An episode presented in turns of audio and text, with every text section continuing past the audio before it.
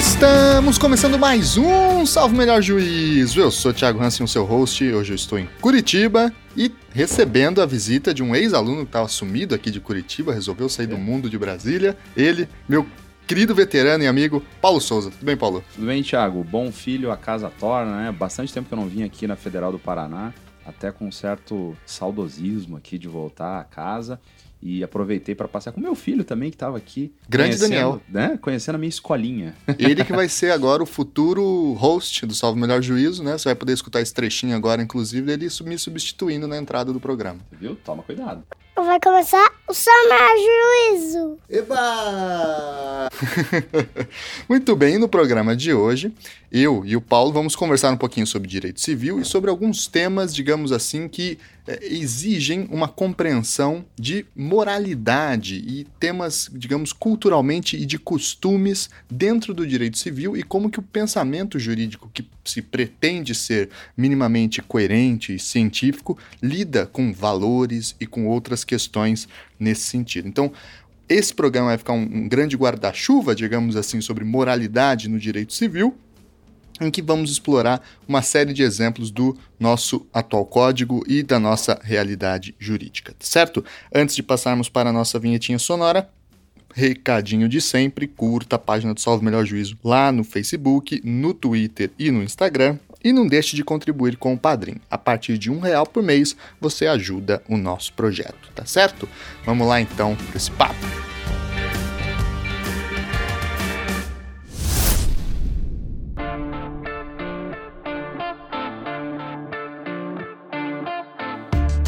Pois então, Paulo, é o seguinte, né? A gente tem várias áreas do nosso direito civil, como o caso do direito de família, né? Mas como é o caso também do direito de sucessões, em certas questões a própria dos negócios jurídicos e a parte de contratos, em que há uma exigência, digamos assim, do nosso direito para que o que é contratado ou o que é negociado ou a questão da sucessão da família respeite aspas, bons costumes, né, é, certos valores, digamos assim, que constituem a moral ou dita moral da sociedade e que estão presentes ali como, digamos, vetores hermenêuticos no nosso Código Civil. A gente sabe que essas áreas, como é o caso do direito de família, são herdeiras do direito canônico, né, antes da codificação. E na época do direito canônico, falar que o direito canônico tinha relação com a moral, estava tudo bem, não, ninguém discutia, ninguém queria saber isso. Mas depois que se codificou o direito civil e ele quis se transformar em uma ciência, digamos assim, né, ou um saber mais rigoroso, como é que esses valores que antes eram remetidos a Deus ou remetidos ao simples senso comum, digamos assim, entra no pensamento civilista, privatista? Como é que ele se aloja, digamos assim, no código? É, é, é, sempre importante lembrar que quando nós falamos de direito, raramente nós temos a perspectiva de iniciar as coisas do zero, né, do, como se nada tivesse acontecido anteriormente. Então, o direito civil brasileiro, e via de regra o direito civil ocidental, para não dizer todo o direito ocidental, ele em alguma medida é um herdeiro, já que estamos a falar de direito de família e sucessões também, do próprio direito canônico. As bases do direito ocidental são bases canônicas. Há uma paulatina substituição, com o passar do tempo, um processo de laicização, mas ainda assim esses cânones, como o próprio código canônico coloca, esses cânones são mantidos. É, na área, digamos assim, mais negocial, esses cânones vão sendo laicizados e objetivados de maneira mais rápida, como ocorre no direito dos contratos, no direito das coisas, no direito das obrigações, mas no direito de família, no direito das sucessões, quando há essa perspectiva um pouco mais pessoal, esses critérios de moralidade, é, de costumes, eles se mantêm por mais tempo. E é possível encontrar, inclusive, esses elementos até hoje dentro do Código Civil brasileiro e dentro da legislação civil, não apenas do Código Civil, mas da legislação civil em geral.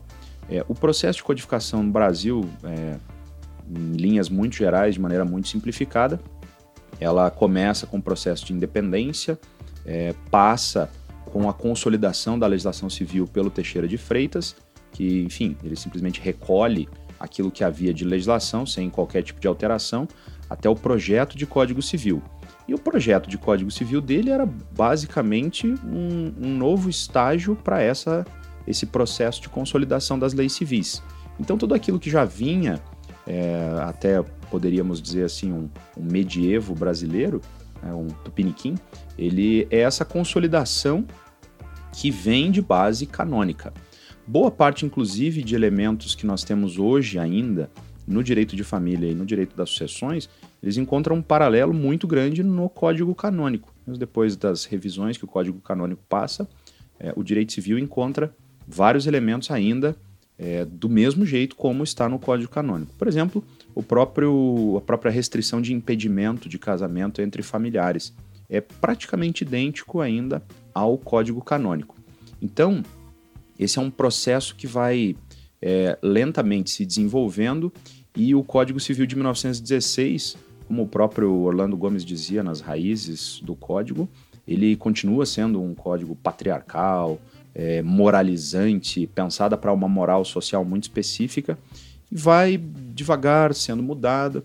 O pensamento culturalista de Miguel Reale ainda mantém essa estrutura moral muito arraigada no código, que vai desembocar no Código Civil de 2002, né, que inclusive é muito criticado, é, especialmente pela doutrina quando entra em vigor, porque mantém toda a estrutura do Código de 1916, é, inclusive como... com, com coisas muito curiosas. E como lembrou o Ayrton Zilander aqui num programa que a gente gravou, né? É curioso que sempre quando você precisa mover ou mudar a legislação civil no Brasil, você chama um octogenário, né, para fazer um novo código, né? Exato. Porque ele é o representante de fato, né, dessa sociedade, né? Bom, mas avançando um pouquinho, aí eu queria entender uma outra questão que é a seguinte: a gente sabe que o, a entrada de valores ou da moral no direito civil se manifesta em alguns termos ou em algumas expressões a partir da interpretação. Eu vou uhum. usar. Havia um termo no Código Civil de 16, que felizmente não existe mais, que era, por exemplo, o termo mulher honesta. Uhum. Né? O que é uma mulher honesta, né?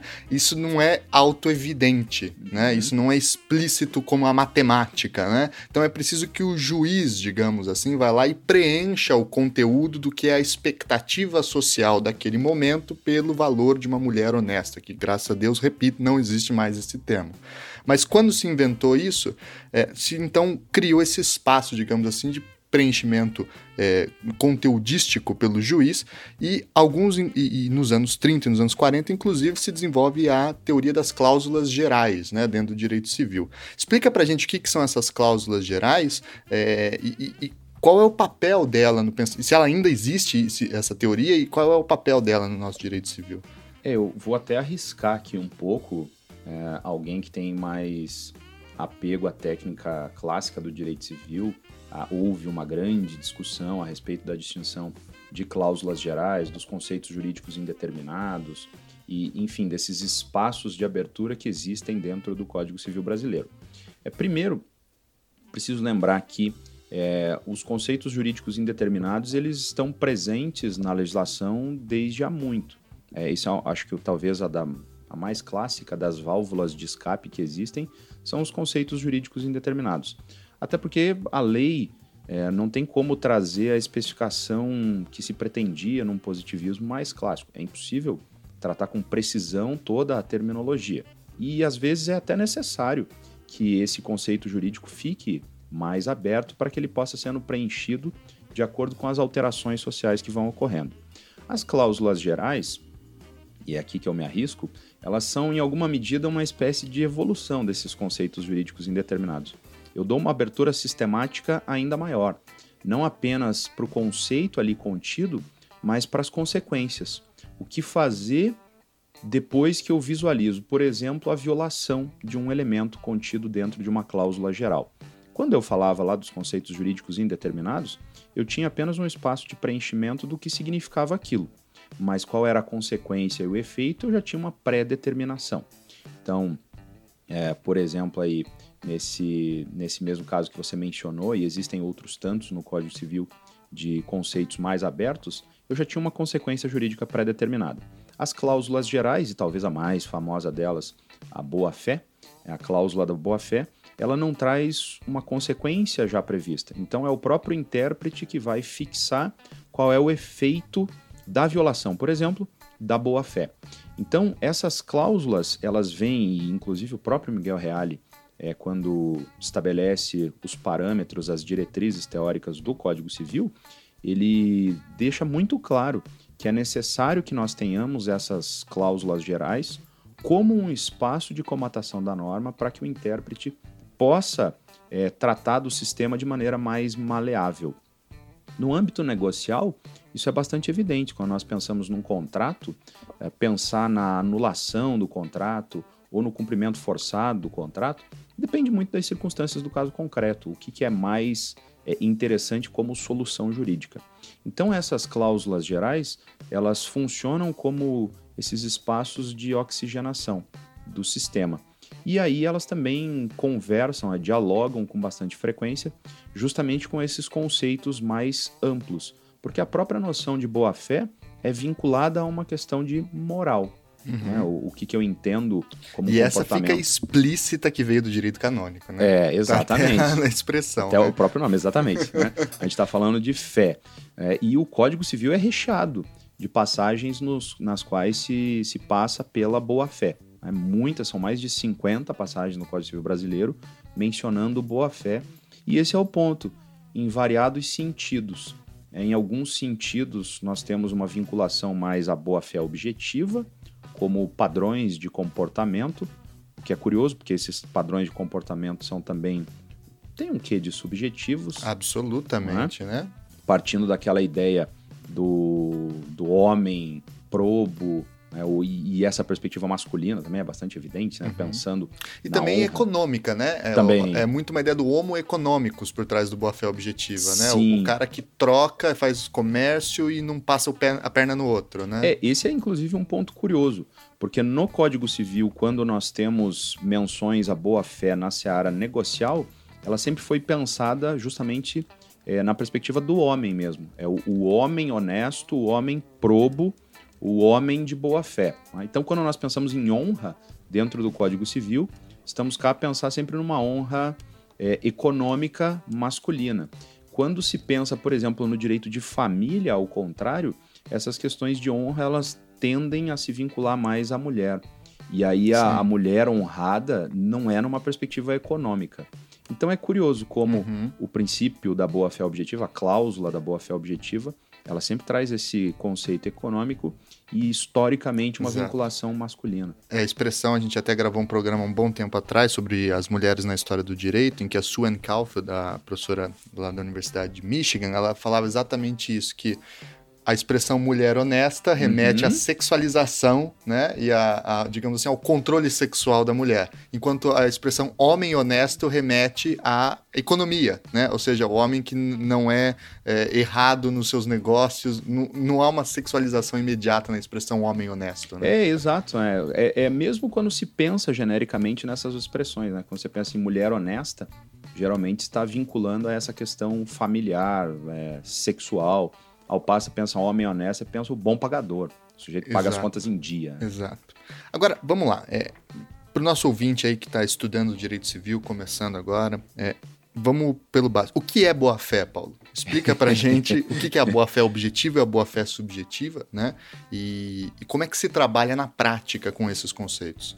Sim, é claro, essa é uma discussão muito grande. Se eu fosse me remeter a Judite Martins Costa, que tem um, um livro extenso, denso e bastante importante, quando e se clássico, fala de clássico, né? um dos mais clássicos talvez no Brasil, é, nós teríamos aqui muita discussão. Mas de maneira bem simplista e assim até excessivamente simplista, o próprio nome já nos dá um indicativo. Então há uma certa fé eu tenho uma certa expectativa. E essa expectativa pode ser uma expectativa boa ou ruim. É, eu vou falar em boa fé ou má fé.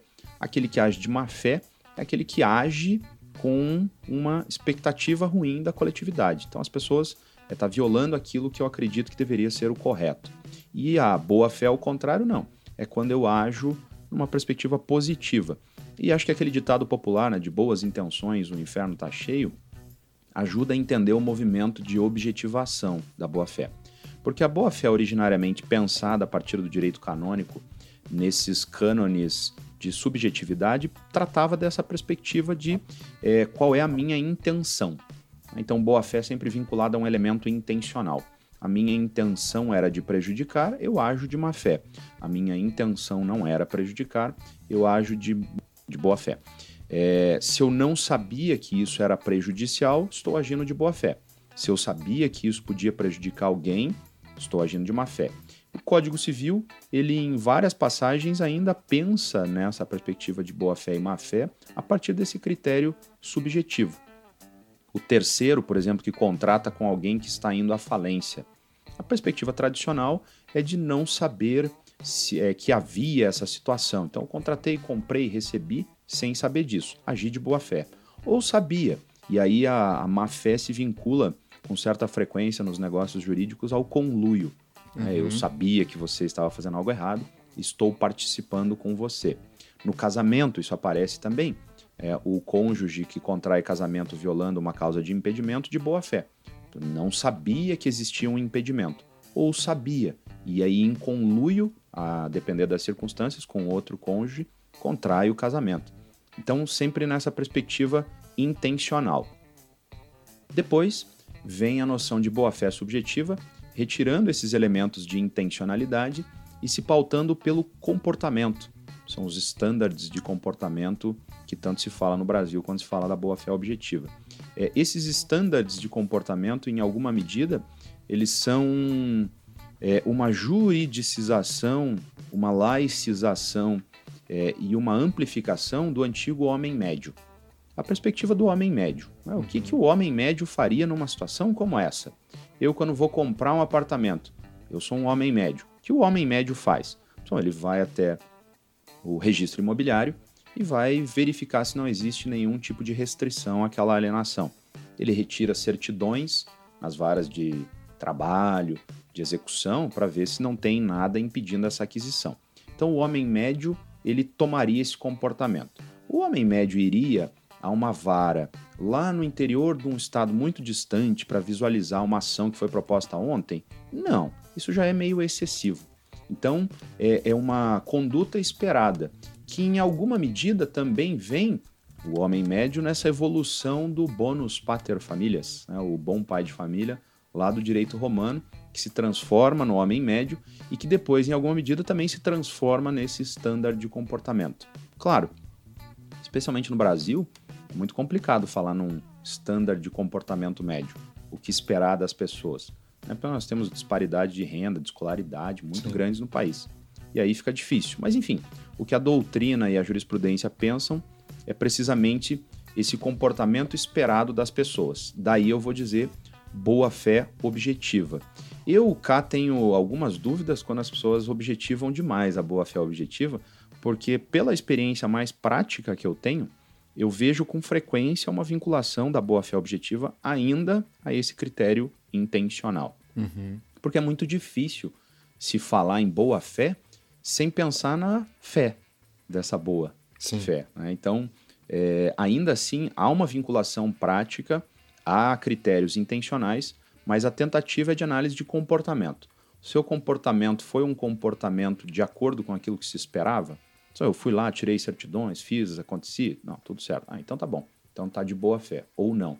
Eu inseri uma cláusula num contrato. Ela é uma cláusula abusiva. Ah, mas eu não tinha intenção. Mas isso é irrelevante. Por quê? Porque ao inserir essa cláusula abusiva, você já está agindo de má fé. Então, é essa distinção maior. Claro, como eu falei, a gente pode fazer um tratado sobre claro. isso, mas é, só para. E, e o grande ponto é que a, você tem que se basear nisso que você falou, na figura do homem médio, homem né? Médio, e que no é. common law é muito discutido, né? Do uhum. reasonable man, uhum. né? É, e na verdade, isso é um, uma grande forma de você não saber exatamente do que está falando, né? Porque o que, que é o homem médio, o reasonable man, é o uso do senso comum. Né? E a gente sabe que o senso comum é muito importante para a constituição do direito também, né? uhum. né? porque o direito é um produto cultural que se fundamenta nos costumes sociais e o senso comum, em alguma medida, manifestam esses costumes sociais. O problema é que senso comum não é um objeto cientificamente apurado. Né? Você não consegue falar, eis aqui o senso comum, vou demonstrá-lo como é que ele funciona. Né? Então isso realmente gera uma série de problemas. Então, falando um pouquinho aí sobre esse, esse espaço né, da entrada aí da, da, da, moral e da expectativa de standard, vamos falar de alguns exemplos que a gente tem no nosso direito civil em que o, o há essa conexão entre moralização, senso comum, homem médio e, e, e, o direito civil. Vamos começar pela ideia de impedimentos matrimoniais que você falou, né? Uhum. É, quais são esses impedimentos matrimoniais e por que é que eles existem? E eu já emendo uma outra pergunta que é, é verdade aquela história de que não existe ex-sogra no direito civil? é, aí, essa é uma questão bastante interessante, a gente vai ver que mesmo vindo do direito canônico, essa perspectiva guarda algum grau de, de correção. Né? Os impedimentos matrimoniais, primeiro, existem duas situações né, no Código Civil Brasileiro: os impedimentos matrimoniais e as causas de suspensão do matrimônio. Ah, antigamente eles tinham nome de impedimentos absolutos, dirimentes, impedimentos relativos, mas que dá justamente essa, essa noção de pessoas que eu não quero que casem. E os impedimentos, eles se vinculam tradicionalmente a uma perspectiva moral mesmo. Eu impeço as pessoas de casar é porque moralmente falando não é interessante que elas casem. As causas de suspensão, por sua vez, elas não trazem esse conteúdo moral tão claro. A grande, a base das causas de suspensão, ela é uma causa econômica. Né? Eu quero evitar é, discussões em geral é, vinculadas a elementos econômicos, ainda que alguns deles tenham base moral. Uhum. Mas os impedimentos não. Os impedimentos têm é, uma defesa de moralidade muito grande. E talvez acho que o primeiro impedimento deixe isso muito claro para nós. Né? Vedação do incesto. E eu vou aqui justamente, é, eu vou já mencionando, é, falar, mas por quê? Que moralmente isso é equivocado. Isso pode ser chocante para algumas pessoas. O código diz lá no artigo 1521 que não podem casar os ascendentes com os descendentes. Ou seja, pais com filhos. Não né? pode. Mães com filhos. É. Avós com netos. É, não é possível que, um, que, que, os avós casem com os netos. Por quê? Ah, há aqui um impedimento de cunho moral. Ah, mas há um, um, impedimento também, e o direito não, não se esquiva disso, até de uma perspectiva é, mesmo genética, biológico-genética. Porque nós sabemos é, com essa proximidade consanguínea muito grande causa a uma eventual prole. Mas aqui a gente já começa a trazer uma discussão. Um, o matrimônio ele tem que se vincular à prole? O Código Canônico diz que sim. O sim. Código Civil Brasileiro diz que não. Né? Inclusive, um dos elementos é, para evitar, para conseguir anular um matrimônio no Código Canônico é justamente o desconhecimento de alguns elementos do matrimônio. E aí o próprio Código Canônico fala que é, se presume que depois do, da puberdade as pessoas sabem que no casamento há algum grau de cooperação sexual. Né? Elas sabem que, que, será necessário algum grau de cooperação para a prole, uhum. que é o objetivo é, é a prole. Né? Então, no direito brasileiro, pelo menos no Código Civil, não há essa vinculação. Ah, então é para proteção de prole. Tá, mas e se o casal não quer ter prole? Então eu volto para o elemento moral mais uma vez. E talvez o que deixe ainda mais claro seja o próprio artigo 1521 falando que esse impedimento se vincula também ao parentesco civil, ou seja, por causa de adoção. Se o impedimento se vinculasse estritamente a uma questão genética, uhum. eu não teria por que né, trazer uma restrição a, ao parentesco civil. Mas é uma questão de moralidade, né? Causa uma certa ojeriza quando eu imagino é claro. um pai casando com uma filha, com um filho. É, e é um tema clássico, né? Assim, é... estruturas elementares do parentesco, do Clube Levi-Strauss, a vedação do incesto como um padrão universal nas sociedades humanas, né? Ou a vedação enquanto norma, o que não significa que essa norma não seja rompida a todo uhum. momento. Um abraço, família real inglesa. Uhum. Né? É, agora, além dessas questões, o que é muito interessante é pensar, é, fazendo uma perspectiva assim, de comparação histórica, que, na verdade, a vedação do incesto é um tabu. Uhum. Né? Por que, que ela é um tabu? É claro que todos nós somos contra a, a casamento de ascendentes com descendentes. Só que é, é, eu uso sempre esse exemplo em aula, né? É um tabu porque se você apertar, você não consegue entender exatamente qual é a racionalidade que está por trás dessa vedação. Né? Porque se for uma argumentação genética, essa argumentação está beirando a eugenia também. Uhum. Né? A suposição de que é, supostas proles ou filhos com alguma questão genética diferente da nossa sociedade já não deve ser evitado, não deve vir à luz. Né? É, e também essa ojeriza que você falou que é uma resistência quase que natural, né, nós uhum. diríamos, ao casamento entre é, ascendentes e descendentes. E é por isso que, por exemplo, para os gregos, a vedação ao incesto era um direito natural. Né? Direito natural na, na, no seguinte sentido, como um dever natural, uma obrigação. Não à toa Édipo, uhum. né?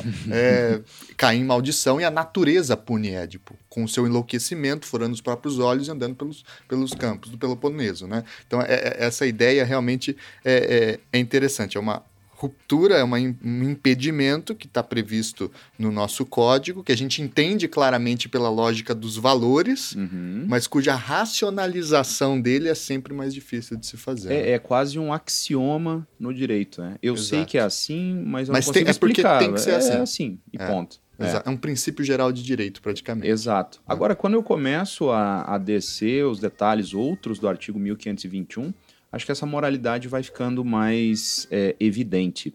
E aí a gente fala da segunda, do segundo momento de impedimento, que são é, o impedimento do casamento entre os afins em linha reta. Os afins, que é o sogro, sogra. É claro, depois de dissolvida a sociedade conjugal, porque senão era. É, Bigamia. Um, exatamente, né? Mas depois de dissolvida a sociedade conjugal, ainda assim eu não posso casar com ex sogra. Né? E daí vem o ditado popular que sogra para a vida toda. Não né? existe aí sogra. Isso é uma traz um critério de moralidade muito peculiar, porque por quê que eu não posso casar com ex-sogra ou ex-sogro? Não há nenhum elemento genético e não há nenhum elemento de moral aparente no primeiro momento, né? Mas talvez é, alguns casos peculiares nos, nos consigam demonstrar por que, que essa moralidade vem à tona. Um, se pensar naquele Brasil meio rural, oitocentista, é, em que as famílias moravam todas juntas. Aí, claro, naquele momento não se podia é, se divorciar, mas supondo que um cônjuge tenha falecido, e aí casava com a ex-sogra. Onde é que morava a ex-sogra? Antes do falecimento do cônjuge. Geralmente junto. Né? Então, hum, isso gerava uma certa suspeita social de que em sempre relação aconteceu. às pessoas. É, ah, mas ali, ó. E até talvez assim uma trama meio de romance, né? Ah, mas planejou a morte do outro para poder casar com a ex-sogra, esse tipo de coisa. E teve um caso é, muito chamativo que aconteceu mais recentemente é, na Inglaterra, se eu não me engano, é, que a, a, manchete era muito chamativa, né? Assim, Mãe, vai à lua de mel da filha, fica com o genro e engravida. Então, é, até uma é questão é de parentesco aqui fica uma situação muito peculiar, porque esse cidadão ele casou com a primeira mulher é, já tendo um filho com ela. Então tinha um filho com aquela mulher, levou a sogra à lua de mel. O que já é uma situação absolutamente errada, né? Fica a dica. E aí diz que ela começou a ficar desconfiada, né? De algumas mensagens, proximidade, é, via que ele escondia o celular.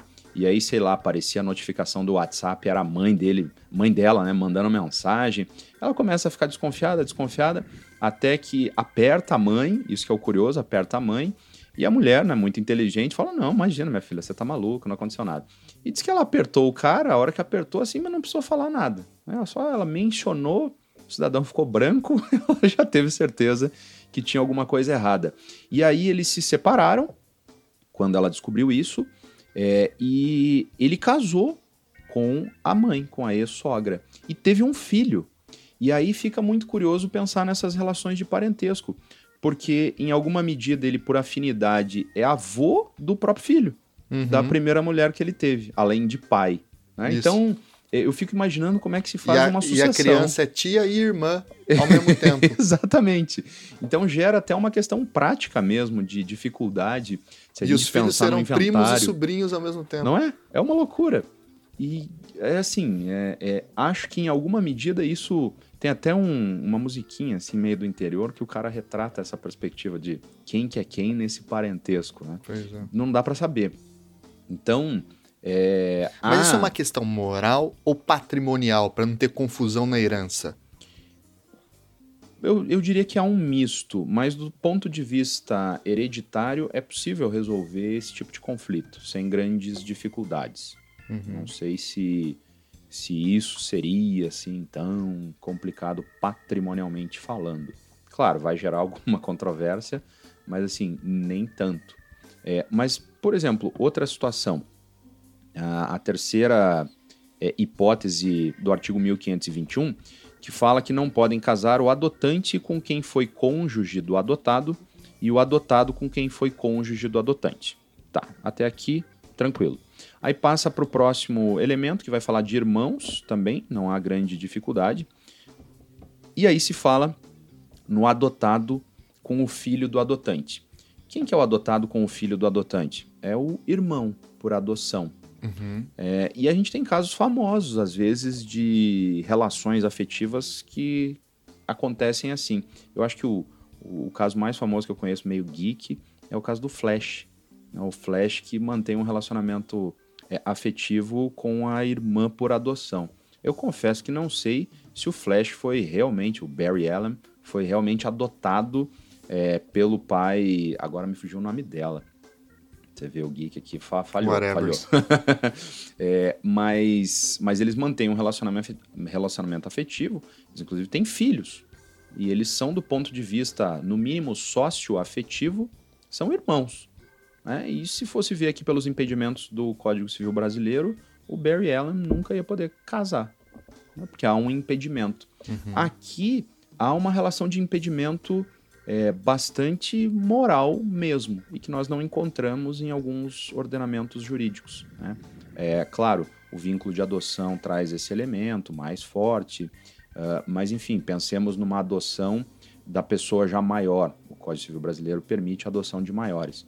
Mesmo assim, eventualmente, essa pessoa não pode contrair matrimônio. Né?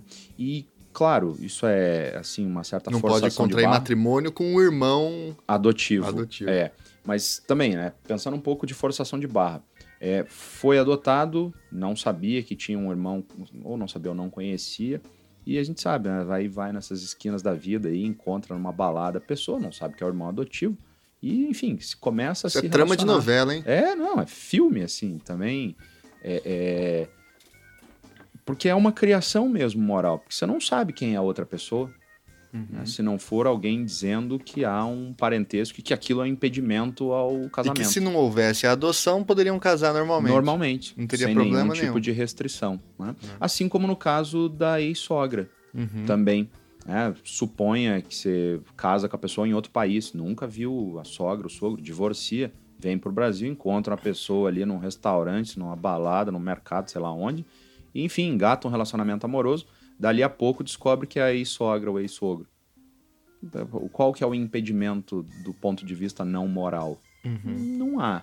Então, é, essa moralidade é bastante evidente. Mas eu gosto ainda mais, e eu acho que é o caso mais interessante que tem no Código Civil Brasileiro de impedimento, é o último impedimento, que fala que não podem casar o cônjuge sobrevivente, então você já está vendo que alguém morreu, o cônjuge sobrevivente, com o condenado por homicídio contra o consorte. Tá. Aqui o nome já começa ruim, né? Porque consorte, esse aqui tinha tudo menos sorte, né? É. Ou seja, eu, eu conheço uma pessoa, me apaixono por ela, mas não posso com ela me casar. É necessário lembrar, e esse é um impedimento que vem do Código de 1916, o casamento era indissolúvel, Não havia divórcio. impossível. A única forma de extinção da sociedade conjugal era por morte. E aí eu conheço a pessoa amada, depois de casado. Me junto. Qual é a única possibilidade de eu conseguir me casar com ela também? Se o meu cônjuge morrer. Vulgo matando o cônjuge. Aí eu adianto a natureza. né? É, isso aqui era vinculado especialmente para as mulheres, porque a mulher conhecia, isso é assim, meio trama Jorge Amado, é, a, a, a sinhazinha com aquele coronel bronco, rústico, grosseirão, né, que falava vou lhe usar, aí conhece aquele jovem formado na Europa que volta todo cheio de traquejo e cuidados e joga a casaca para ela acessar a carruagem, toda aquela coisa assim meio é, literária, cinematográfica e enfim engata um, um romance às escondidas, né, o adultério é, e, e, enfim ele lhe propõe, né, por que não ficamos juntos, vamos fugir, né, um outro tempo em que não tinha internet, dava para contrair casamento escondido em outro país, ninguém ia saber. Mas enfim, eles não, queremos ficar aqui. Só pois bem, mas não tem como. né? O coronel ainda tá novo, vai demorar muito para morrer, não dá para esperar, vamos adiantar isso. E aí, em geral, a mulher não cometeria esse homicídio sozinha. Ela exigiria é, a ajuda do seu amante. E aí é que vem o golpe, que eu acho um, um, um golpe de mestre para a sociedade à época. É o golpe de mestre do direito civil, que é, olha, está vendo todos os homens que existem? Você vai poder casar depois de ter ajudado a matar o seu marido com qualquer um deles, menos com o que você quer. Que é o que te ajudou. É. Então, é claro que isso também poderia ser usado para o homem, mas era uma mensagem muito clara às mulheres, né? Por pior que seja seu marido, não tente matá-lo, porque senão você não vai poder casar com quem te ajudou a matá-lo. E esse é um impedimento é, de ordem moral que hoje não faz sentido. Dificilmente eu vou ver a aplicação desse dispositivo hoje, porque enfim, você não quer ficar com a outra pessoa, se divorcia, né? não precisa matar para casar com o outro. Mas que naquela sociedade de época tinha um, um, elemento muito forte e vinculado a essa moralidade. Como é que eu vou deixar alguém que ajudou a matar o outro se casar com a pessoa? A não ser que houvesse uma questão aí de, de herança, né? A pessoa quer matar para pegar toda a herança, ficar rica e ainda casar, e casar com o outro. É, é, também tem essa possibilidade. É. Mas é um, é um critério de moralidade grande. E acho que também um outro que, e há uma discussão até hoje no direito brasileiro é, por conta de um decreto, o Decreto-Lei 3.200 de 1941, porque esse artigo 1521 ele proíbe é, o casamento até o terceiro grau de parentesco.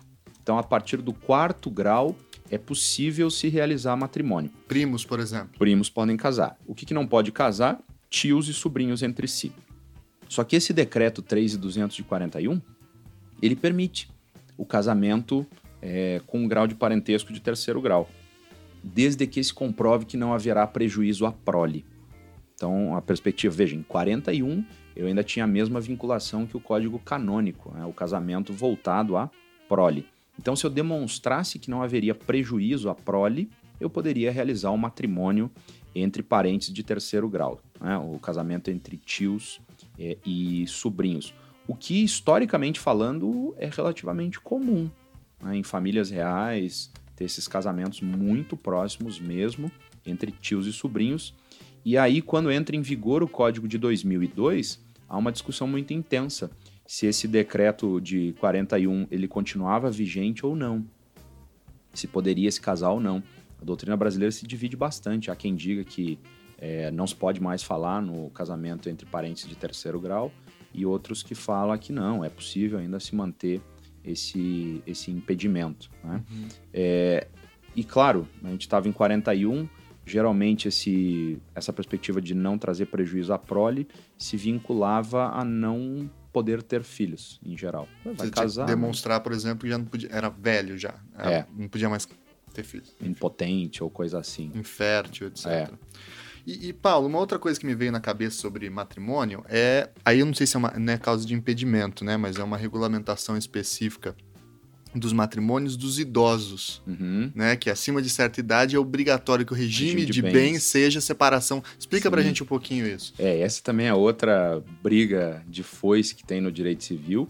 É, o código de 2002, ele hoje né, já foi uma idade mais baixa, é, já falamos dos sexagenários, maiores de 60 anos, hoje são os septuagenários, maiores de 70 anos, são obrigados a casar no regime de separação de bens. O código basicamente divide os regimes de bens em dois, os quais há comunhão e os quais não há comunhão, comunhão parcial, comunhão universal, participação final dos aquestos, é, comunhão, separação obrigatória e separação voluntária. Eu voluntariamente quero me separar, é, me casar com o regime de separação de bens. Mas no caso de maiores de 70 anos, eu estabeleço uma obrigatoriedade à separação de bens. Inclusive, cláusula em contrário é até nula. E o mesmo vale até para a união estável. Se se contrai união estável com, a partir dos 70 anos, é por separação de bens. E é uma perspectiva muito moralizante de tentativa de evitar matrimônio com pessoas de mais idade com interesses patrimoniais. Golpe do baú. Exatamente. Né? E, e também, em geral, isso pensado para a proteção patrimonial do homem, ainda que, evidentemente, valha também para a mulher.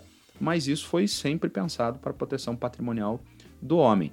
É, depois de uma certa idade, vai casar, mas vai casar sem saber que, na verdade, a mulher mais jovem só tem interesse no dinheiro.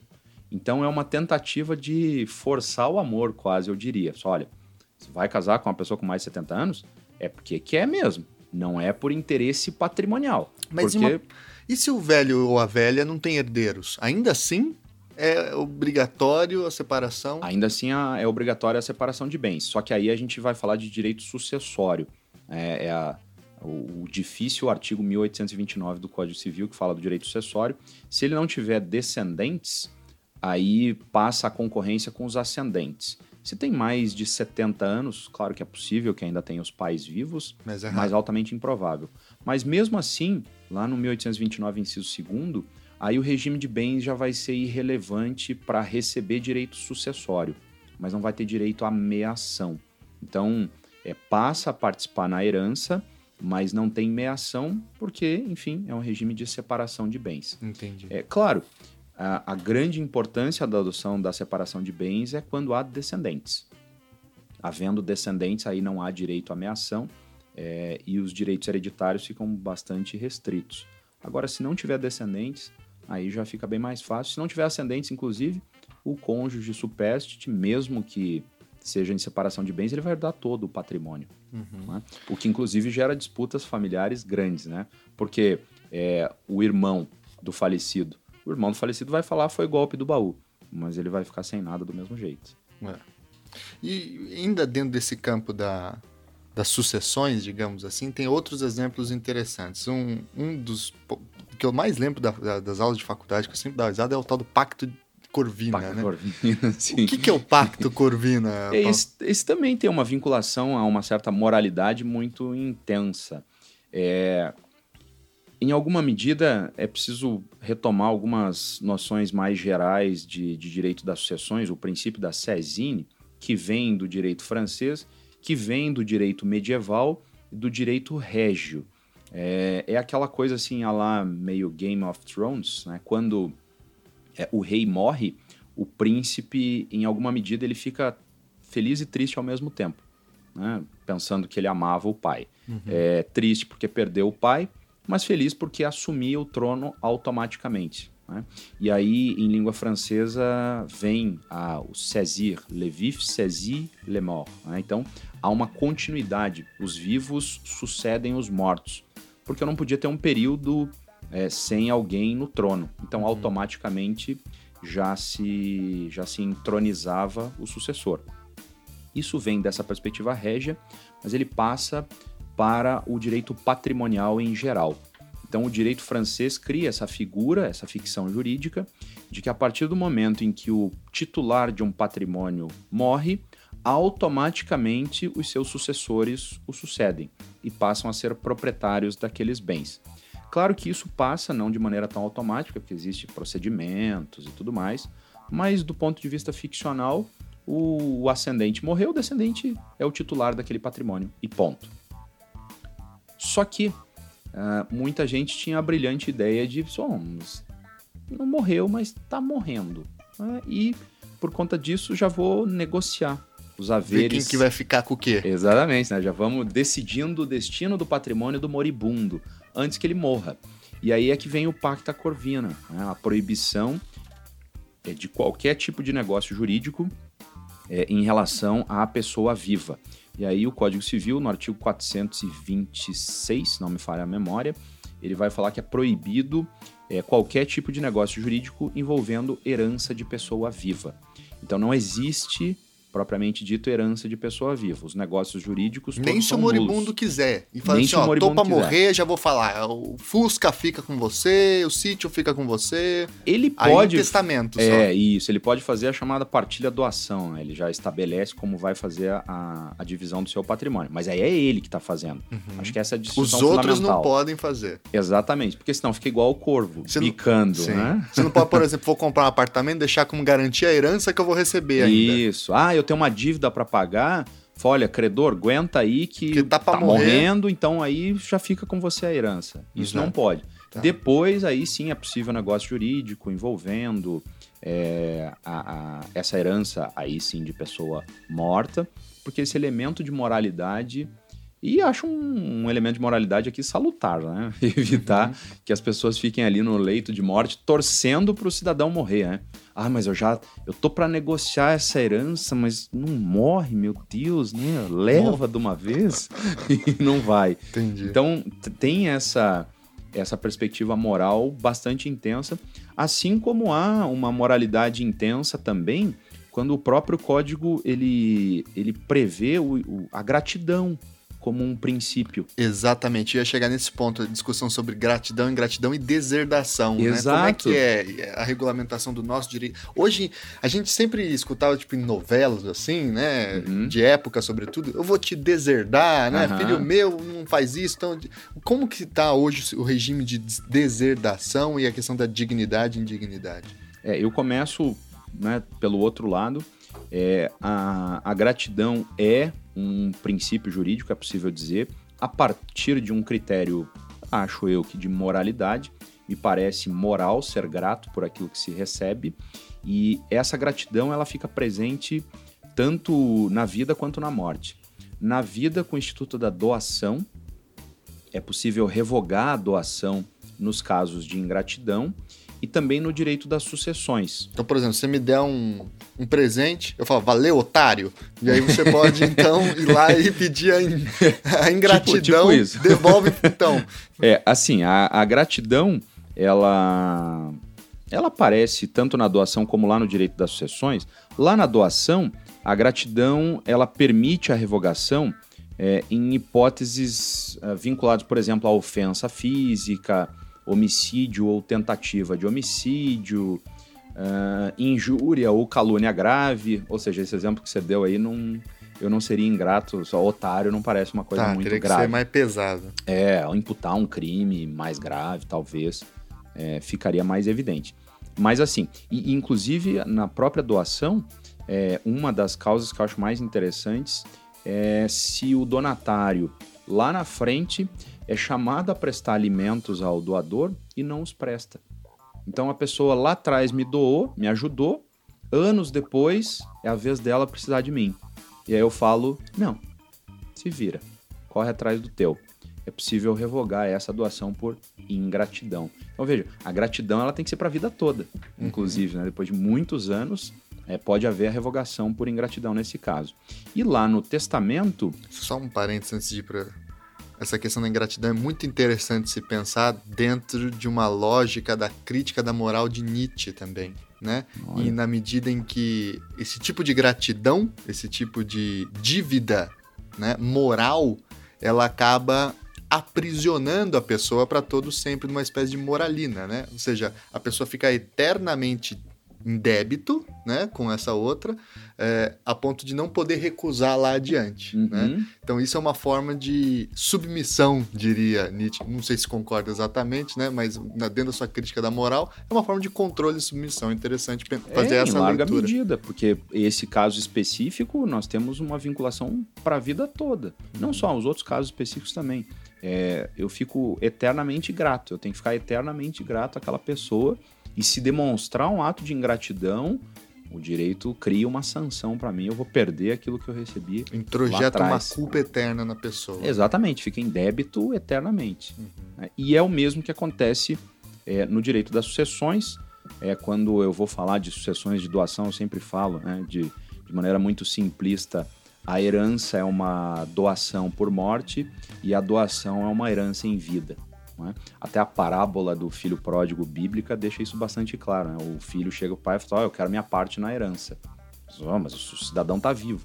Mas é um adiantamento, então, uma doação, uma herança em vida. E aí, quando a gente chega lá na outra ponta, na morte, é a mesma coisa. O Instituto da Deserdação, ele, claro, é bastante restrito no Código Civil brasileiro, em geral vinculado a essas causas que eu mencionei para você: ofensa, injúria, é, desamparo em momentos de necessidade. E tem uma causa específica que eu acho curiosa de deserdação, que são as relações ilícitas com a madrasta ou o padrasto. É uma causa de deserdação. Então, se eu mantenho uma relação ilícita com a mulher de meu pai, que não é minha mãe, Então, a gente falava lá atrás dos impedimentos matrimoniais. Esse é um caso que não há um impedimento propriamente dito. Essa relação ilícita é, não é só afetiva, eu imagino, né? É, São... o, o bom e velho bíblico conhecer, né? Em geral, porque essa relação ilícita, ela era pensada com a vinculação ao adultério. Essa é uma relação ilícita porque era um crime, o adultério uhum. já não é mais, enfim. Claro. Mas a perspectiva ainda se mantém. Então, é, esse também é outra situação. É o meu pai, é, enfim, minha mãe morria, aí meu pai arrumava uma mulher muito jovenzinha, enfim, dentro da mesma casa, facilitava o adultério. E aí eu mantinha essas relações ilícitas com a minha madrasta, às escondidas, e lá na frente meu pai descobria esse tipo de coisa. Pronto, tá deserdado. É, é uma, um, uma vinculação de moralidade bastante intensa e que traz uma repercussão patrimonial, uhum. porque eu perderia o meu direito hereditário apenas por ter mantido relações afetivas com essa mulher. Né? Claro, podemos concordar ou discordar, mas esse é um elemento, me parece bastante claro, de moralidade. Exato. Não se trata assim de concordar ou discordar, mas de como que a gente trabalha esse tipo de valor dentro do direito. Né? Pois é. Né? E, e, essas causas de deserdação, é, elas são é, bem específicas no Código Civil Brasileiro e impedem essa meio novelística, não gostei, vou te deserdar. A deserdação no direito brasileiro não pode ser assim por qualquer tipo de critério, uhum. são só os critérios previstos lá no código, traz essa gravidade, né? Ofensa física, é, injúria. Tentativa de assassinato, né? Tentativa, né? né? o famoso caso... Suzane von Richthofen. exatamente. É, tem essa... Ela foi deserdada oficialmente, ela não teve nenhum direito à herança dos pais, acredito. Ela é, foi declarada indigna de receber a herança, porque os, os ascendentes tinham morrido já, uhum. e aí por sentença judicial.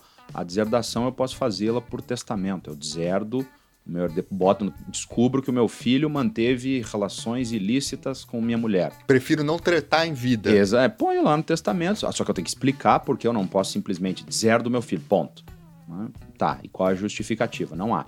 E aí eu tenho que colocar a justificativa para que ela possa passar por um crivo judicial, se for o caso. E nesse caso aí, nós temos a declaração de indignidade, que é feita por decisão judicial. Esse caso específico demonstra bem a razão pela qual tem que ser por declaração judicial, porque, enfim, os ascendentes tinham morrido. Tem que demonstrar fazer. que é ela que matou também, né? Exatamente, né? Porque né, eu posso ter clareza, indícios e tudo mais, mas preciso provar que efetivamente aquilo aconteceu. E é muito curioso que, inclusive, como essa moralidade às vezes é chocante, porque o caso da, da Suzane, o código na sua redação original, ele determinava que eram legitimados a requerer a declaração de indignidade os demais herdeiros. Que é o irmão dela, no que caso. É quem tem interesse patrimonial na declaração de indignidade. Né? E, e era muito vinculado a essa moralidade familiar. Porque, olha, é, suponha que, sei lá, meu irmão é, manteve relações ilícitas com a madrasta de meu pai. Mas eu, sei lá, não julgo aquilo moralmente condenável. Por quê? Porque, sei lá, meu irmão conhecia a garota antes, aí o meu pai, né, aquelas perspectivas assim. Porque a sua família é bizarríssima. Porque a família é bizarra, é, sei né? lá, eu não, não ligava. Meu pai morria, o que eu fazia? Nada. Eu não, não vou, não quero declarar a indignidade do meu irmão. Deixa ele. Agora, melhor ainda, que o pai morreu, vai ficar com a mulher lá, não vai poder casar, né? Porque, não vai poder casar. Enfim. Mas, né, ainda assim, é, não vou mexer os pauzinhos, não vou fazer nada. Só que aí o código foi alterado depois para permitir, e, e, inclusive isso tem uma vinculação muito clara a esse caso específico da Suzane. É porque foi alterado o Código Civil para determinar que o próprio Ministério Público possa requerer a declaração de indignidade. Ou seja, o Estado entra no ambiente de família e determina o destino dos bens. Assim, não, não sei e não interessa saber se esse é o caso da Suzane. Mas existe essa hipótese. Mas suponha, suponha que o irmão dela falasse: "Olha, quer saber?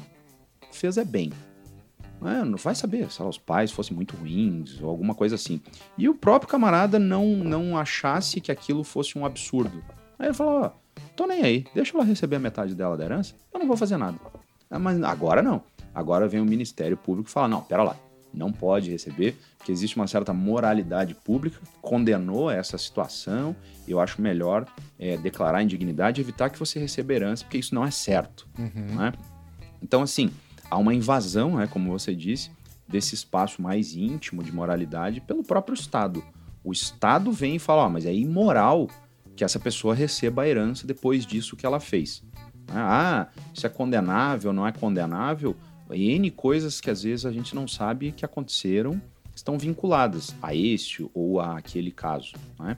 Então, é, é, esse espaço de moralidade às vezes é tomado pelo Estado devida ou indevidamente. Nós podemos julgar se isso é devido ou indevido, mas o código é recheado de passagens né, que essa moralidade ela, ela, ela vem à tona e o Estado vem controlar essa moralidade pública, por assim dizer. É verdade.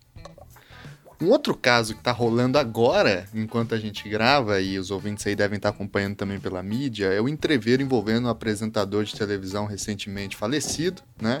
Da Rede Record, não vamos falar o nome aí para não ter grandes problemas judiciais, né? Mas que envolve também uma questão de herança, né? Uhum. Você acompanhou mais ou menos o caso? Do que, que se tratou essa, essa, esse entreveiro aí, Paulo? É, eu sei também o que provavelmente o ouvinte que foi atrás um pouco mais sabe, que é o que a mídia nos apresenta, né?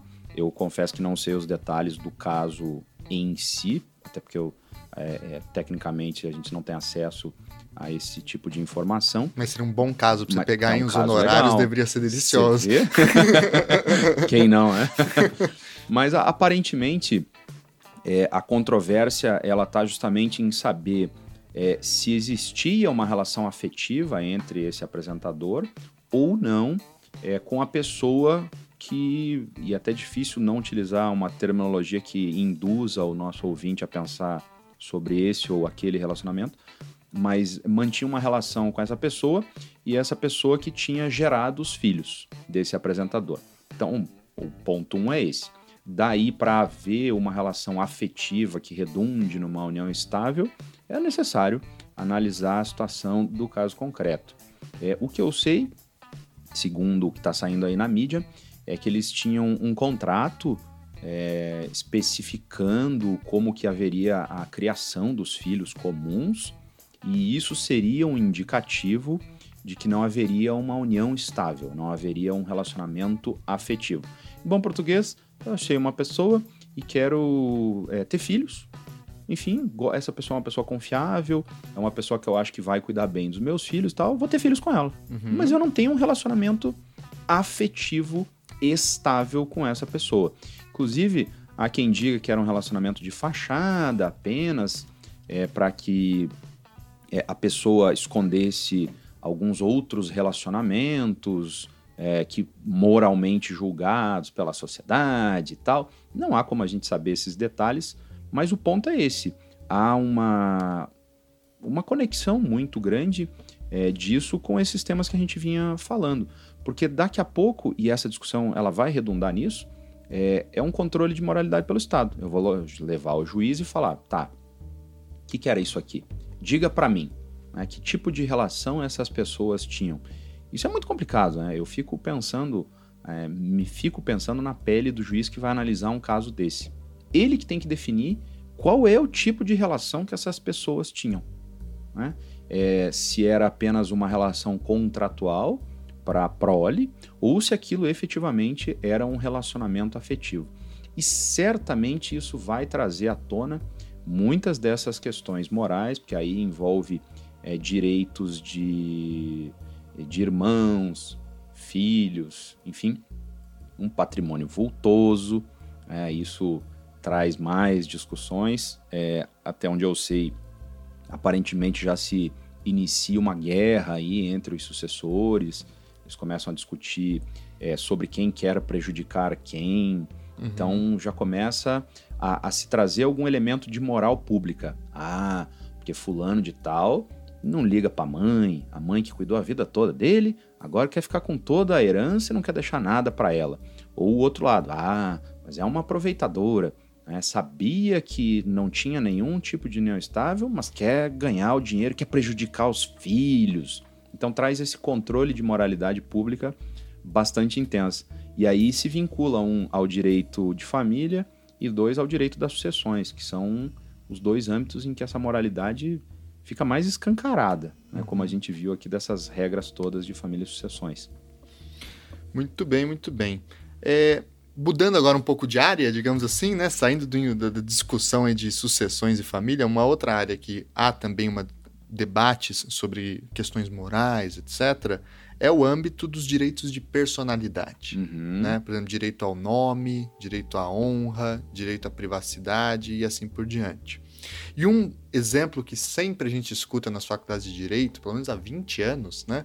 É, por exemplo, a, a, a, o código diz que a privacidade é um direito indisponível. Né? Você uhum. não pode simplesmente abrir mão da sua privacidade, da sua intimidade mas as pessoas vão lá e se inscrevem para participar do Big Brother Brasil ou de outros é, reality shows, né? Sei lá, de férias com o ex, né? uhum. né? Em que o que menos você tem aí é privacidade. Como é que fica essa questão na doutrina, essa indisponibilidade, o elemento moral dessa escolha, a liberdade de querer entrar no programa? Os programas estão rolando, né? Então, como é que ficou?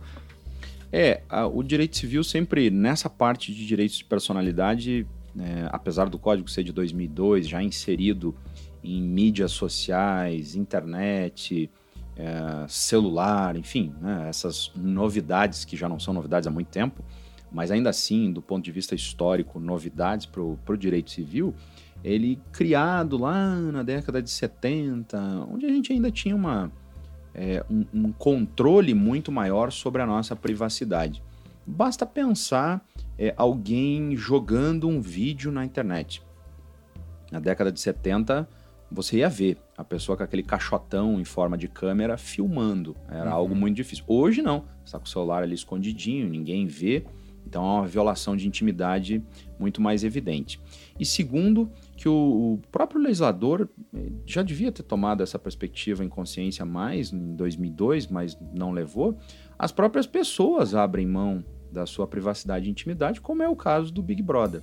É, e acho que isso se dá justamente por essa nova arena de exposição que são as redes sociais. As pessoas expõem é, com maior ou menor extensão a sua vida na rede. E aí o legislador ainda traz essa previsão de que eles são indisponíveis e dá uma impressão de que eles são indisponíveis de maneira absoluta. Inclusive fala que a proteção é, dos direitos de personalidade absoluta, né? não tem, é, ela não é relativa, não é interpartes. Quem tem de proteger a minha privacidade, minha intimidade são todos, não este ou aquele. E certamente não se pensou no contrato do Big Brother, uhum. de férias com o ex, coisas assim. É, e, mas hoje já vem se construindo a perspectiva de que há uma certa disponibilidade desde que ela seja temporária. Ela não é duradoura. Né? Em outras palavras, para sintetizar. Show de Truman não pode, mas é, Big Brother pode. Esse é um dos filmes que eu acho mais sensacionais, inclusive, Sim. É o Show de Truman. É, é, por um período de tempo. Vale dizer, então, lá a, a, o canal de televisão que explora a minha intimidade, minha privacidade durante o BBB, ele não tem licença para explorar a minha intimidade para o resto da vida. Assim que eu saio do programa, acabou essa possibilidade. Então, um paparazzo daquele canal de TV não pode entrar na minha casa e me fotografar só porque eu abri mão, dispus da minha intimidade e privacidade durante aquele período de tempo. E acredito que no contrato do BBB ou de outros reality shows deve ter uma cláusula da pessoa pedir para sair, uhum. né? Se ela quiser também, justamente fundamentado talvez esse direito à privacidade, né? Sim, a gente está vendo aí nesses últimos reality shows muitas discussões né, sobre o que as pessoas fazem. É, as pessoas são expostas mesmo, para o bem e para o mal, são expostas nesses reality shows e elas não têm ideia do que está acontecendo até que saiam. Né? Quando saem, às vezes são execradas pelo público e às vezes devidamente execradas, às vezes indevidamente execradas mas execradas de qualquer mas forma. Mas execradas de qualquer forma, porque expuseram essa intimidade de maneira bastante ampla e voluntariamente. Esse é o grande ponto. Né? A gente tem muita discussão hoje sobre invasão de privacidade nos espaços públicos, né? porque todo lugar que você olha tem a plaquinha, sorria, você está sendo filmado. Né? É o homem de vidro que o Stefano Rodotà fala. Nós, nós nos tornamos transparentes uhum. nessa sociedade de vigilância. Mas é curioso, que, como por um lado nós discutimos os problemas dessa vigilância constante a todo momento, por outro lado, as próprias pessoas se expõem. Elas mesmas se tornam pessoas de vidro a todo lado, ainda que o código diga de maneira bastante evidente que esses direitos são indisponíveis. Mas existem campos de disponibilidade muito grande. O próprio direito ao corpo, que se torna também indisponível, ele não foi pensado para uma série de intervenções cirúrgicas que as pessoas fazem. É, é um código de outro tempo. Venda É, vin- de órgãos, por É. exemplo. Você escolher vender o seu próprio rim, né? Há uma indisponibilidade, não é permitido isso. né? Exatamente. né? Pode a título gratuito, né? a, a doação de órgãos, é, alguns restritos em certos momentos também. E há uma vinculação, inclusive, nessa parte de direitos de personalidade, a essa, a essa moralidade que nós estávamos a falar. A disposição do corpo, ela não pode é, ocorrer se ela contraria os bons costumes. Por exemplo, eu não posso dispor do meu corpo de maneira a violar os bons costumes. E é desquestionar que sejam bons costumes. É uma cláusula geral também É aberta. uma abertura né? sistemática, né? Os bons costumes é esse, são, é, eles constituem um conceito jurídico indeterminado. Certamente, é, isso me faz lembrar, tem até um- uma figurinha lá no WhatsApp, né? Que é, é uma senhorinha, assim, bem velhinha, falando: Isso não existia no meu tempo, essa sacanagem não existia no meu tempo. Porque é justamente isso, né? Como os costumes eles mudam de maneira muito, muito drástica. É, acho que o Brasil talvez seja exemplar, né? O que fossem bons costumes da década de 1940, 70. E hoje é, é completamente diferente. E o costume é fonte indireta de direito também. É, né? e vinculada a esse critério de moralidade, né? uma mudança de moralidade muito intensa que nós temos. né?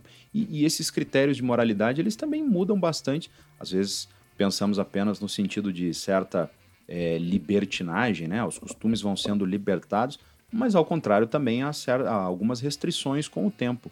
Acho que talvez um, um exemplo que sempre me, me chamou bastante atenção é o próprio carnaval televisionado. Nós tivemos já momentos há, há alguns anos aí, há uma, duas, três décadas, em que se expunha muito mais o corpo no carnaval. né? Homens e mulheres saíam praticamente nus. Na gente- TV, no Fantástico Domingão à Domingo, noite. exatamente. E era normal. Né? Nor- Ninguém acha- Globeleza, normal. Tranquilão, todo mundo assistia e achava aquilo normal. Você coloca hoje na televisão aquilo e fala, meu Deus, que absurdo. Né? Então, é, a gente tem essa tendência a achar que é, lá atrás havia esse espaço de muita restrição e hoje nós somos mais abertos ou, ou mais ou há mais libertinagem, mas eu acho que esse é um movimento que vai mudando também. Essa, esse critério de moralidade pública, ele é um critério que muda ao sabor do vento.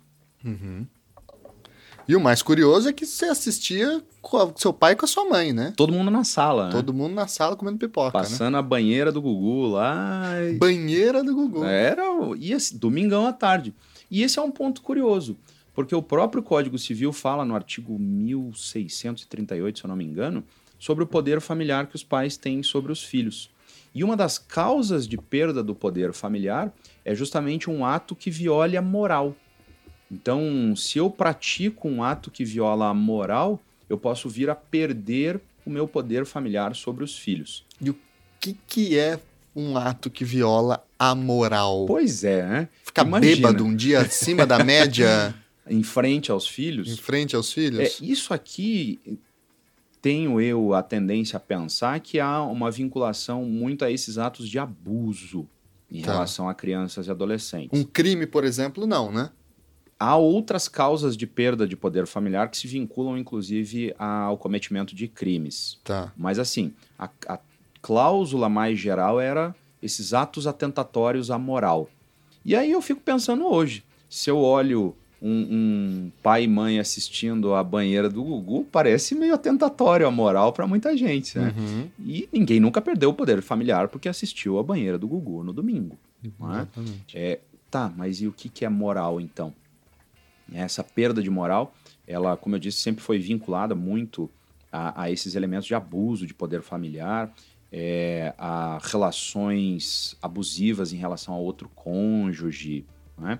É, mas no Brasil, claro, isso dá uma abertura sistemática muito grande. É, depois foi inserido, inclusive, outras causas de perda de poder familiar que trazem, por exemplo, homicídio, feminicídio, estupro contra o outro detentor do poder familiar. É o legislador mandando um recado: olha, vocês não entenderam o que, que eu quis dizer com moral? pô, tentar estuprar o outro cônjuge parece violentar a moral. Uhum. Mas acho que vocês não pegaram isso, né? Então preciso colocar expressamente. E uma alteração mais recente no Código Civil foi de trazer a perda do poder familiar também nesses casos expressos, né? Do ponto de vista mais geral, é, é, desnecessário colocar isso, porque é óbvio que tentar matar o outro cônjuge me parece um ato atentatório contra a moral. Uhum. É, mas como no Brasil a gente precisa, às vezes, deixar muito Não, é claro. porque deixa uma brecha assim, que é tentar matar uma terceira pessoa, não tem problema. O problema é matar o, o cônjuge. O cônjuge, é. Ah, Isso, agora, tentar matar um terceiro, será que viola a moral? Aí entra nessa, nesse conceito jurídico indeterminado Parece-me de que novo. sim, mas é. e aí? Vale pra esse caso concreto? Do... Específico. né? É, ou então, por exemplo, um sujeito que é um corrupto, enriqueceu aos montes com, com uma lavagem de dinheiro, não sei o que lá, ele perde o, o- poder familiar sobre os seus filhos porque foi preso por corrupção. Pois é. É, algo a se pensar também, né? Isso é curioso porque, na verdade, a gente tinha casos de perda de poder familiar no sentido contrário. O cidadão sem recursos patrimoniais para dar. A pobreza, né? Exatamente. E é estranho, porque, de um lado, aquele que está lá fazendo força para conseguir é, trazer comida para casa para os filhos, perdia o poder familiar, e aquele que roubava a torta direito não perde. né? Que moral é essa? Uhum. a, a se discutir na perda do poder familiar. Então é sempre essa discussão de o que, que se considera um elemento de moral ou não. Eu me parece muito mais imoral cidadão que desvia dinheiro a rodo né, do que aquele que está lá no perrengue tentando manter os É um filhos. pedinte, por exemplo, né? Exato. Ou mora na rua, né? Vive de bico aqui a colar, É. leva o filho junto, porque enfim, vai colocar onde a criança também. Isso é uma, uma- um momento muito complicado às vezes, né, para a pessoa que está nesse tipo de situação. Vai fazer o quê? Ah, Exato. leva ajuda. Ah, mas não pode, a criança está trabalhando. Essa é uma outra moralidade a ser discutida. Que aí também. também são os direitos da criança, Da- né? Exatamente. Que aí entra essa outra complexidade aí, né? Grande pra caramba. Exato.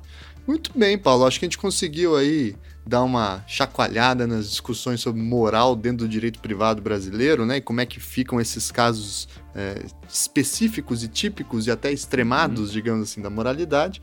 E aí vamos para sugestões, dicas e o que, que você recomendaria para quem queira pensar um pouquinho a moralidade no direito e no direito civil. Eu tenho algumas referências mais jurídicas, por exemplo, essa questão de moralidade. A professora Maria Berenice Dias, ela discute bastante em vários artigos que ela produz, é, chamando atenção para esses detalhes, é, como, por exemplo, a- o impedimento dos septuagenários de casar, como isso é uma proteção é, específica lá para os homens, ah, como é, se discute hoje trisais e, e, é, esses elementos de moralidade saltam aos olhos também. Então ela tem vários textos. Trisais é, casal em três. É, exatamente. e, e quais são os problemas né, vinculados a essa moralidade. Então, são muitos textos, não tem um específico, acho que são os textos esparsos dela. Há um livro bem interessante também do professor Luiz Edson Fachin, é, As Intermitências da Vida. Ele faz um paralelo com as intermitências da morte do Saramago. E ele vai falar justamente da, é, do, do espaço dos não filhos, a pessoa que era registrada apenas com o nome da mãe e sem a, a declaração de paternidade, que isso é um problema grave, inclusive, e de moralidade também no Brasil Sim, imenso. gigante, nossa. E aí ele fala sobre a possibilidade de uma negatória de maternidade. E a- é, ele usa isso meio ficcionalmente, mas para demonstrar como depois desse processo em que a suposta mãe vence, é, a criança, a pessoa fica sem filiação. Já não tinha paternidade e há a negatória de maternidade. E ele faz uma brincadeira bastante interessante, né? ele fala que é o filho das estrelas, porque aí no registro de paternidade e maternidade fica o asterisco, para não ficar o espaço em branco, né? Uhum. E aí são as estrelas, porque se perde esse vínculo é, familiar. Acho que é um, um espaço legal de se discutir também esse critério de moralidade. E é um livro bem curtinho. Bem né? curtinho, bem fininho, bem interessante. E até é, trazendo assim mais para uma perspectiva, já escorregando para uma perspectiva cinematográfica, tem a história muito peculiar do próprio Woody Allen. né? Tem várias biografias sobre ele. É, nessas biografias se retrata o relacionamento que ele teve com, uma, com a enteada dele, no início dos anos 90, se eu não me engano. Pelo que fala aqui na Wikipédia, ainda tem. Ainda tem? É. Olha aí. É esse relacionamento que ele começa lá, então já é um relacionamento bastante duradouro. Ele já tinha um, um pouco mais de idade, ele não era velho, mas ele já tinha um pouco mais de idade, ela era nova. Isso gerou uma comoção social, acho que ainda gera de vez em quando.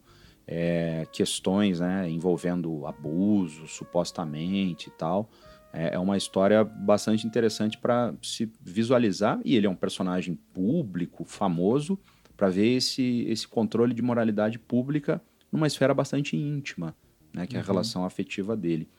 E, e, até tem uma obra do Tolkien, é, para quem é mais geek aí e quiser acompanhar, ela, ela é retratada. Eu não me lembro se no Senhor dos Anéis tem essa passagem, mas é a história de Beren e Lúthien, que trata justamente de dois irmãos que são separados é, logo depois do parto, se eu não me engano, e enfim, vai cada um para o seu lado. E é necessário lembrar que na Terra-média não tinha registro civil de nascimento, não tinha cartório nem nada, e papo vai, papo vem, esses irmãos se reencontram, se apaixonam e ela engravida. E aí a, a notícia, eles descobrem que eles são irmãos e ela se joga de um penhasco em direção a uma cachoeira, se eu não me engano, se suicida, quando descobre que estava grávida do próprio irmão. E aí vem aquela questão dos impedimentos que a gente discutia, ele tinha sido amaldiçoado e tudo mais. Tem uma, é, é um que bastante interessante de se pensar esse controle de moralidade. Suponhamos que é, Lúthien nunca tivesse descoberto que casara com um irmão Será que eles teriam tido uma vida longa e feliz? É, esse suicídio nunca ocorresse? É uma história muito bonita, assim, trágica, mas também muito bonita. Muito bem, muito bem. Eu vou dar algumas indicações também para quem quer pensar essas questões. Primeiro, o clássico do clássico do clássico, não existe mais clássico do que esse, que é a trilogia tebana de Sófocles, né? Que é ler o Édipo Rei, o Édipo em Colônia e Antígona, que, enfim, traz algumas dessas questões também num período e ainda pré-romano, né? ou seja, não havia ainda uma lógica jurídica como nós é, mais ou menos pensamos, né? mas já traz pelo menos os dilemas morais por trás dessa é, do incesto, né? enfim, uhum. do, da relação entre irmãos, no caso de Antígona e assim por diante. Além da trilogia tebana, tem um, um livro bem legal que se encontra fácil e baratinho para comprar do jurista e, e, filósofo e antropólogo, enfim, francês, o François Ost, né, chamado Homo Jurídicos. Né? Esse livro é bem interessante porque ele trabalha também as questões culturais e os costumes como parte da formação do direito e quais são as expectativas culturais que o direito constrói para, para a sociedade. E por fim, há um artigo do meu querido e saudoso mestre Antônio Espanha, num livro organizado é, na, pela Juruá chamado A Política Perdida. E nesse livro, A Política Perdida, tem um artigo do Antônio Espanha que é muito interessante, chamado O Amor nos Caminhos do Direito. Amor e Justiça no Discurso Jurídico Moderno. Que é muito interessante porque ele vai explorar justamente como é que o conceito de amor entra no direito, passa por um processo de laicização, de reorganização, como que a teologia contribuiu com a construção dessa ideia de amor, de afeto, né, affectio, que inclusive cria a ideia de affectio societatis, de afetação de bens e assim por diante, como que é a, qual é a relação entre o conceito teológico de amor e a ordem jurídica na modernidade. Eu acho que são é, bons textos para pensar essa, esse espaço, digamos assim, cultural ou moral do nosso direito, tá certo? Eu vou até fazer uma correção eu misturei os personagens do Tolkien, o Beren e Lúthien é uma outra, um outro conto. É, esse aí do, dos irmãos que se casam, eles estão contidos naquela obra, acho que é o Silmarillion. O Silmarillion. É, é, um outro casal, eu só vou lembrar de, de um dos dois membros, que é a Niniel. O, o marido eu não vou me lembrar. Mas trocando os nomes, é, a, é a lenda lá, vocês encontram no Silmarillion. Muito bem, muito bem, muito bem. Então eu queria agradecer imensamente o Paulo por mais um programa Já Obrigado. qual programa aqui, Paulo? Já, já participou de alguns, hein? Quarto, quinto, sei Olha lá. aí, já. é o quarto ou quinto. Arroz de festa do Salve. Melhor Juízo. Queria Já ia falar agradecer. de novo ele. Exato. Queria agradecer imensamente o Paulo. Agora Obrigado. gravando aqui em Curitiba, outra vez foi lá em Brasília. Lá em gente, Brasília. Daqui a pouco a gente vai gravar no avião, né? Olha que dá mesmo, hein? É verdade. E Obrigado. então, até o nosso próximo Salve Melhor Juízo. E no 3 a gente dá o tchau. Um, dois, três e. Tchau, tchau, tchau, tchau. Tchau.